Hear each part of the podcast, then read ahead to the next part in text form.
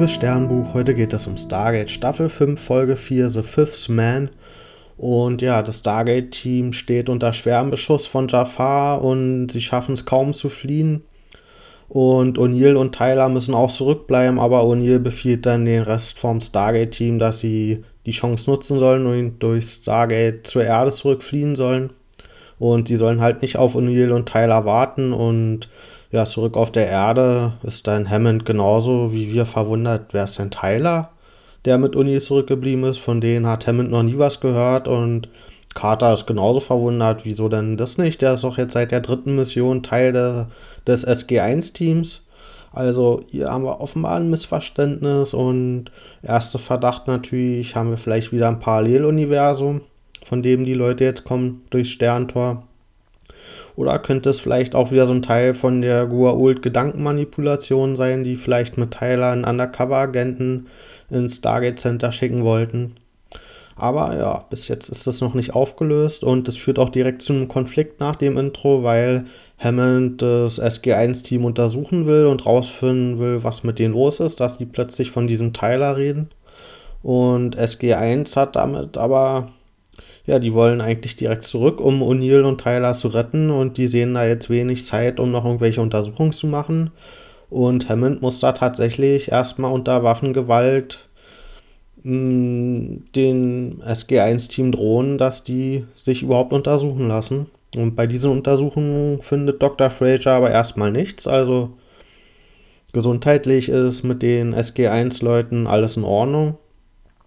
Und Tjalk wendet dann seine Logik an und der sagt, okay, die Wahrscheinlichkeit ist hoch, dass wir als SG1-Team falsch liegen, weil es ist unwahrscheinlich, dass alle Leute aus dem Stargate Center, dass die irgendwie manipuliert wurden und da ist für ihn laut Logik die Chance höher, dass tatsächlich mit ihm selber was nicht stimmen könnte. Und Daniel hat dann auch den gleichen Verdacht wie ich, dass vielleicht irgendwo ein Quantenspiegel auf diesem Planeten war, wodurch sie ja jetzt in einer neuen Parallelwelt gelandet sind. Aber so richtig überzeugend finden sie die Idee auch nicht, weil sie halt so einen Quantenspiegel gesehen haben und ja, Carter hackt dann den Computer und versucht irgendwelche Informationen rauszufinden über einen Tyler, der mal in einem Stargate Center zu tun hat, aber sie findet überhaupt gar nichts. Allerdings findet sie Spuren, dass mit dem Computer irgendwie rumgefuscht wurde, dass es da Manipulationen gab. Also irgendwas wirkt hier schon shady. Und dann taucht auch John Delancey wieder auf. Das war dieser Typ vom Pentagon aus der letzten Folge und das ist Colonel Simmons. Und der sagt, dass er hier mal ein paar unabhängige Untersuchungen betreiben will und der verkauft es allerdings als Hilfe, weil offenbar das Stargate Center ja nicht in der Lage ist, hier mal irgendwelche Probleme zu lösen. Und der konfrontiert dann auch das SG1-Team oder zumindest den Teil, der sich noch auf der Erde befindet. Also Tia, Carter und Daniel mit Aufnahmen von Missionsbesprechungen, also Videoaufnahmen. Und da sagt er, okay, hier ist noch so ein Teil, hast du sehen, wovon redet ihr die ganze Zeit? Aber Daniel sagt, ja, es können auch alte Aufnahmen sein, also was soll denn das jetzt hier für ein Beweis sein? Der ist ja erst drei Missionen bei uns.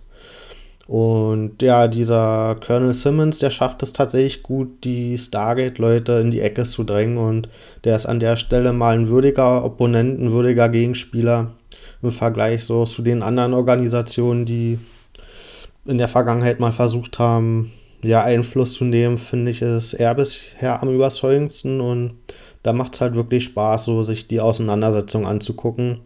Und an Tierhalk beißt er sich allerdings die Szene aus, weil ja, Tierhalk sich überhaupt gar nicht beeindrucken lässt von seinen Psychospielchen und mh, mm, Carter macht ja dann Vorwürfe, dass sie ja schon öfter mal von fremden Mächten unter Kontrolle gebracht wurde.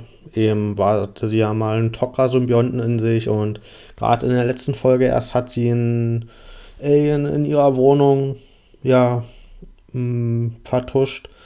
Das heißt, da hat er jetzt so die stichhaltige Vorwürfe gegen sie und sie kann da aber gut gegenhalten und lässt sich auch nicht beeindrucken und sie wirft dann das auf, dass sie diese Hacking-Spuren gefunden hat, die sie dann auf ihn zurückführen kann. Das heißt, er hat auch nicht so eine saubere Weste, die gerade vertrauenswürdig aussieht. Und ja, im Hintergrund versucht Hammond durch Telefonate an einflussreiche Personen irgendwie Hintergründe rauszufinden, was es mit diesem Colonel Simmons überhaupt auf sich hat, was überhaupt sein Auftrag ist. Also Hammond versucht hier auch ein paar Strippen zu ziehen. Und Fraser, die hat unterdessen an TRX-Uniform eine Chemikalie gefunden und rausgefunden, dass die ja, Manipulationen ausüben kann, diese Chemikalie an Neu Neuraltransmittern und diese Neuraltransmitter, die können die Erinnerungen verändern. Das heißt, sie hat hier schon jetzt endlich mal einen stichhaltigen Hinweis, was das Problem mit diesem Teiler sein könnte. Und ja, auf dem anderen Planeten sehen wir dann auch, dass Tyler angeschossen wurde und O'Neill, der rettet ihn und beschützt ihn vor den Jafar. Und ja, der Tyler ist auch dankbar, dass hm, O'Neill ihm nicht alleine gelassen hat. Der hat da eigentlich damit gerechnet, dass O'Neill auch mit durchs Sterntor flieht, zusammen mit den anderen SG1-Leuten. Und ja, dieser Tyler wirkt auch seltsam unwissend hier schon. Also viele Sachen, von denen O'Neill erzählt, da scheint er gar nicht so richtig was mit anfangen zu können. Und ja, er sieht allerdings, dass O'Neill ihn verteidigt und sich auch aufopfert. Und das ist für ihn dann Grund genug, dass er sich offenbart und er sagt, er gehört zu einer Spezies, das sind die Real und die haben einen biologischen Verteidigungsmechanismus, womit sie eben durch diese Chemikalie so aussehen lassen wie eben diese Spezies, bei der sie sich gerade befinden, um sich eben zu tarnen. Also es ist so ein Tarnmechanismus. Und die Goa Ult haben von diesem Mechanismus halt mitgekriegt und für die ist das ein Mittel, was sie gerne ausbeuten würden und deswegen sind die Rio ja auf der Abschussliste der Goa Ult und wurden deswegen auch angegriffen.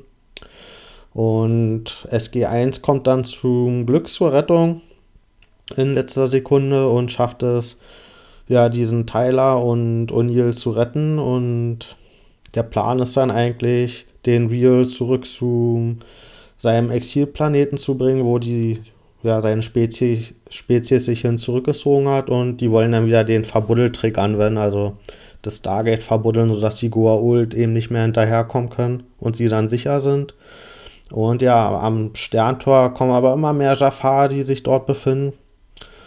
Und ja, beeindruckt von dem, wie sich O'Neill zuvor geopfert hat, um ihn zu beschützen, will jetzt er sich opfern und die Jaffa ablenken, sodass eben das Stargate-Team hm, ja, zurück zur Erde kann. Und ja, ihrerseits will aber das SG1-Team diesen Real auch nicht zurücklassen und die schnappen sich dann eine Waffe aus einem abgestürzten Gleiter und damit schaffen sie es, die Jaffa zu ja, überwinden und sie wollen diesen Tyler eben nicht zurücklassen, obwohl sie inzwischen wissen, dass er nicht wirklich zu ihrem Team gehört.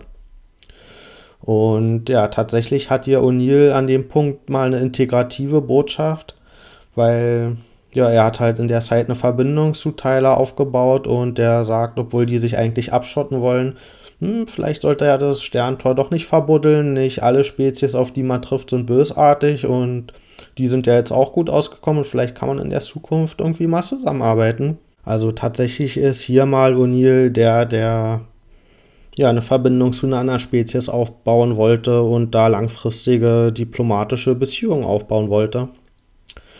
Und das Fazit von Colonel Simmons im Stargate Center ist am Ende, dass dieses Stargate-Team komplett ineffektiv ist, dass die sich von persönlichen Beziehungen beeinflussen lassen und dadurch ja eine Sicherheitsbedrohung für die gesamte Erde sind und keine rationalen Entscheidungen treffen. Und letztendlich ist dieses Vorgehen vom Stargate Center eine tickende Zeitbombe, was eigentlich droht, irgendwann mal ja, zu eskalieren. Und ja, ich finde, da hat er recht. Das habe ich ja auch in der Vergangenheit schon öfter mal hm, festgestellt, dass die ihre Entscheidungen sehr von persönlichen Interessen ja, abhängig machen und dadurch große Risiken eingehen und gegenüber Leuten, die sie persönlich nicht so nett finden, auch mal da eine harte Entscheidung treffen. Und ja, da hat er ja recht, dass die so ein richtiges Sicherheitsprotokoll eigentlich nicht haben und oft seltsame Risiken eingehen.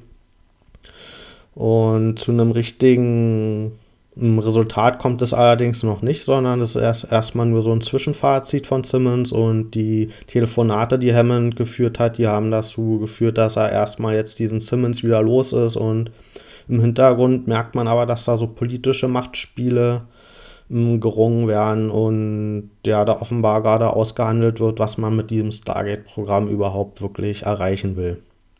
Ich gebe der Folge 7,5 von 10 Sterne. Ich fand, die hatte ein paar schöne Charaktermomente und da gab es so Wortgefechte zwischen den ProtagonistInnen und ja, einfach so ein paar Auseinandersetzungen, die nicht gerade schlecht geschrieben waren und die Folge hat es dabei aber ein bisschen vergessen, so wirklich eine spannende Geschichte zu erzählen. Also sie wusste, dass sie da diese Konflikte so ein bisschen ausarbeiten will, aber worum das so ging, das ist so zu kurz gekommen.